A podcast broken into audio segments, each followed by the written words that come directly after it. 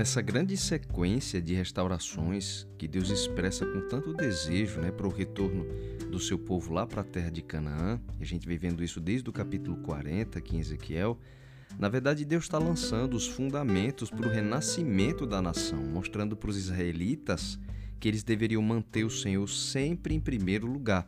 E que foi por isso, por terem quebrado essa aliança, que eles acabaram perdendo tudo, até a própria terra. Então, para restaurá-los, era preciso restaurar o que mantinha o povo, ou seja, a própria presença de Deus. Então, nessa sequência, a gente já viu os planos do Senhor para restaurar o templo, mostrando as especificações precisas de cada medida, de cada uma das suas partes vimos a restauração da própria presença de Deus para habitar no lugar santíssimo desse templo. Deus falou sobre o altar de holocausto, onde eram oferecidos os sacrifícios, a porção da terra que ia ser separada para a edificação do santuário e também para a morada dos levitas, dos sacerdotes, a exigência do Senhor para a prática da justiça pelos líderes do povo e a restauração também das festas fixas e os sacrifícios simbólicos que eram ofertados nelas. Mas agora, Deus explica aqui da forma mais detalhada como seriam feitos os sacrifícios e as ofertas, especificando até as medidas de cada elemento dessas ofertas e os tipos de animais também que seriam ofertados. E ao ler as descrições específicas de cada tipo de oferta aqui, é importante não perder de vista que, apesar desse detalhamento, Todos esses elementos em conjunto, na verdade, formavam uma grande parábola que explicava de uma forma muito prática a base do plano da redenção para os israelitas. E tudo aquilo ali tipificava o sacrifício de Jesus. Ali, tudo formava um sistema simbólico para a salvação pela fé. Era uma forma deles conseguirem entender o plano da salvação.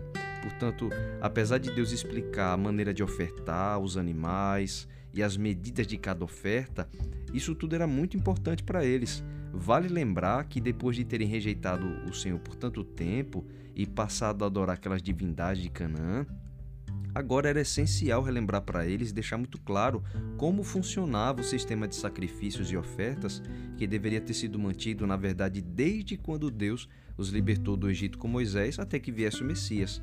Então, como a gente viu, o sistema sacrificial do santuário era o meio pelo qual um israelita sincero exercia sua fé na futura morte do Filho de Deus e era assim que ele recebia o perdão dos seus pecados.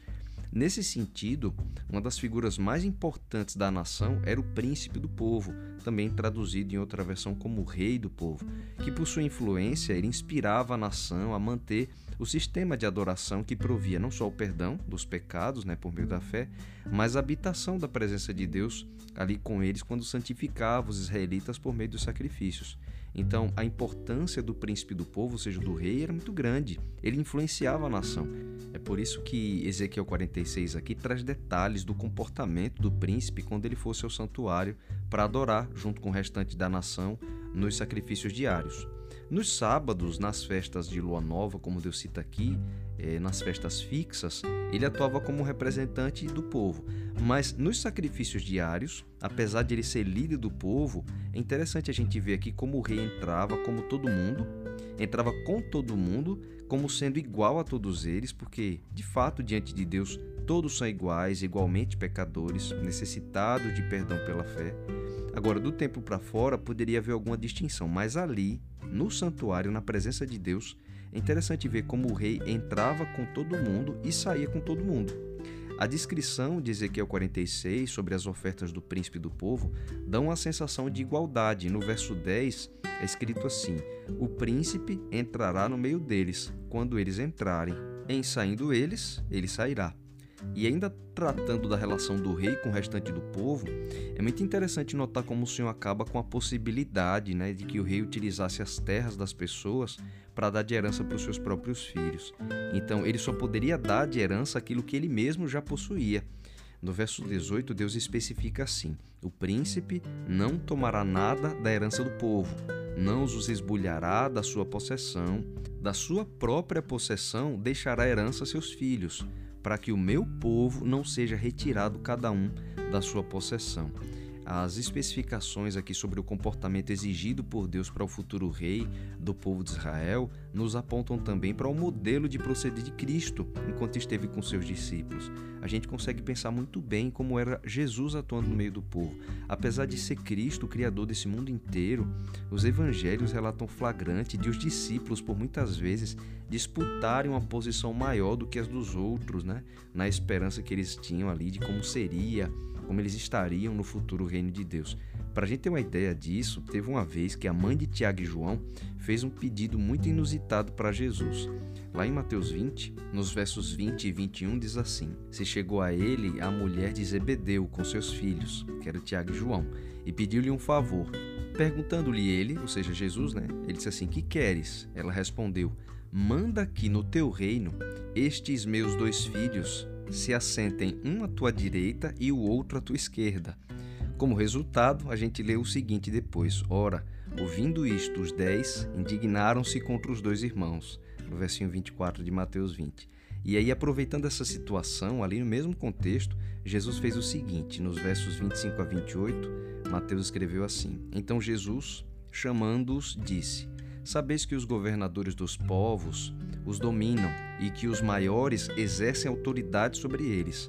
Não é assim entre vós, pelo contrário, quem quiser tornar-se grande entre vós, será esse o que vos sirva, e quem quiser ser o primeiro entre vós, será vosso servo, tal como o filho do homem, que não veio para ser servido, mas para servir e dar a sua vida em resgate por muitos.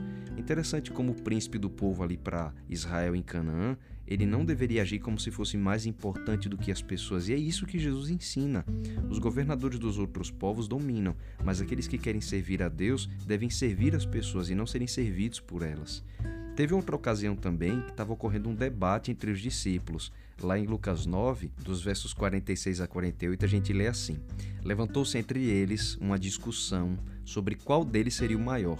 Mas Jesus, sabendo o que se lhes passava no coração, tomou uma criança, colocou-a junto de si e lhes disse: Quem receber esta criança em meu nome, a mim me recebe, e quem receber a mim, recebe aquele que me enviou porque aquele que entre vós for o menor de todos, esse aqui é grande. Esse desejo do ser humano de ser grande, na verdade de ser mais notado ou ser maior do que os outros, é algo muito infeliz, mas também muito presente no coração humano. Na verdade, até Satanás caiu por ter alimentado esse desejo no seu coração. Isaías explica no capítulo 14, os versos 13 e 14 assim: o inimigo dizendo no seu coração, né? Eu subirei ao céu, acima das estrelas de Deus exaltarei o meu trono, e no monte da congregação me assentarei nas extremidades do norte. Subirei acima das mais altas nuvens e serei semelhante ao Altíssimo. Ele ofereceu a Eva esse convite muito infeliz, né? Que ao comer daquele fruto proibido, ela e Adão seriam como Deus. Apesar de Jesus ele ser o próprio Criador, Paulo pede para a gente ter em mente o mesmo sentimento que havia em Cristo, explicando assim, ó, lá em Filipenses 2, do 5 ao 8. Tende em vós o mesmo sentimento que houve também em Cristo Jesus, pois ele, subsistindo em forma de Deus, não julgou como usurpação ser igual a Deus. Antes, a si mesmo se esvaziou, assumindo a forma de servo, tornando-se em semelhança de homens e reconhecido em figura humana, a si mesmo se humilhou, tornando-se obediente até a morte e morte de cruz. Na verdade, a gente vê que para Deus o sinônimo de grandeza fica na humildade, assim como foi a vida do filho dele enquanto esteve nesse mundo. Jesus nasceu em Nazaré, uma vila bem pequenininha, era filho humano de um carpinteiro. E apesar de hoje Jesus está no céu, ser o rei do universo, o coração de Cristo continua da mesma forma, uma pessoa simples, amável. Jesus é extremamente humilde. Humildade é o que realmente significa grandeza diante de Deus.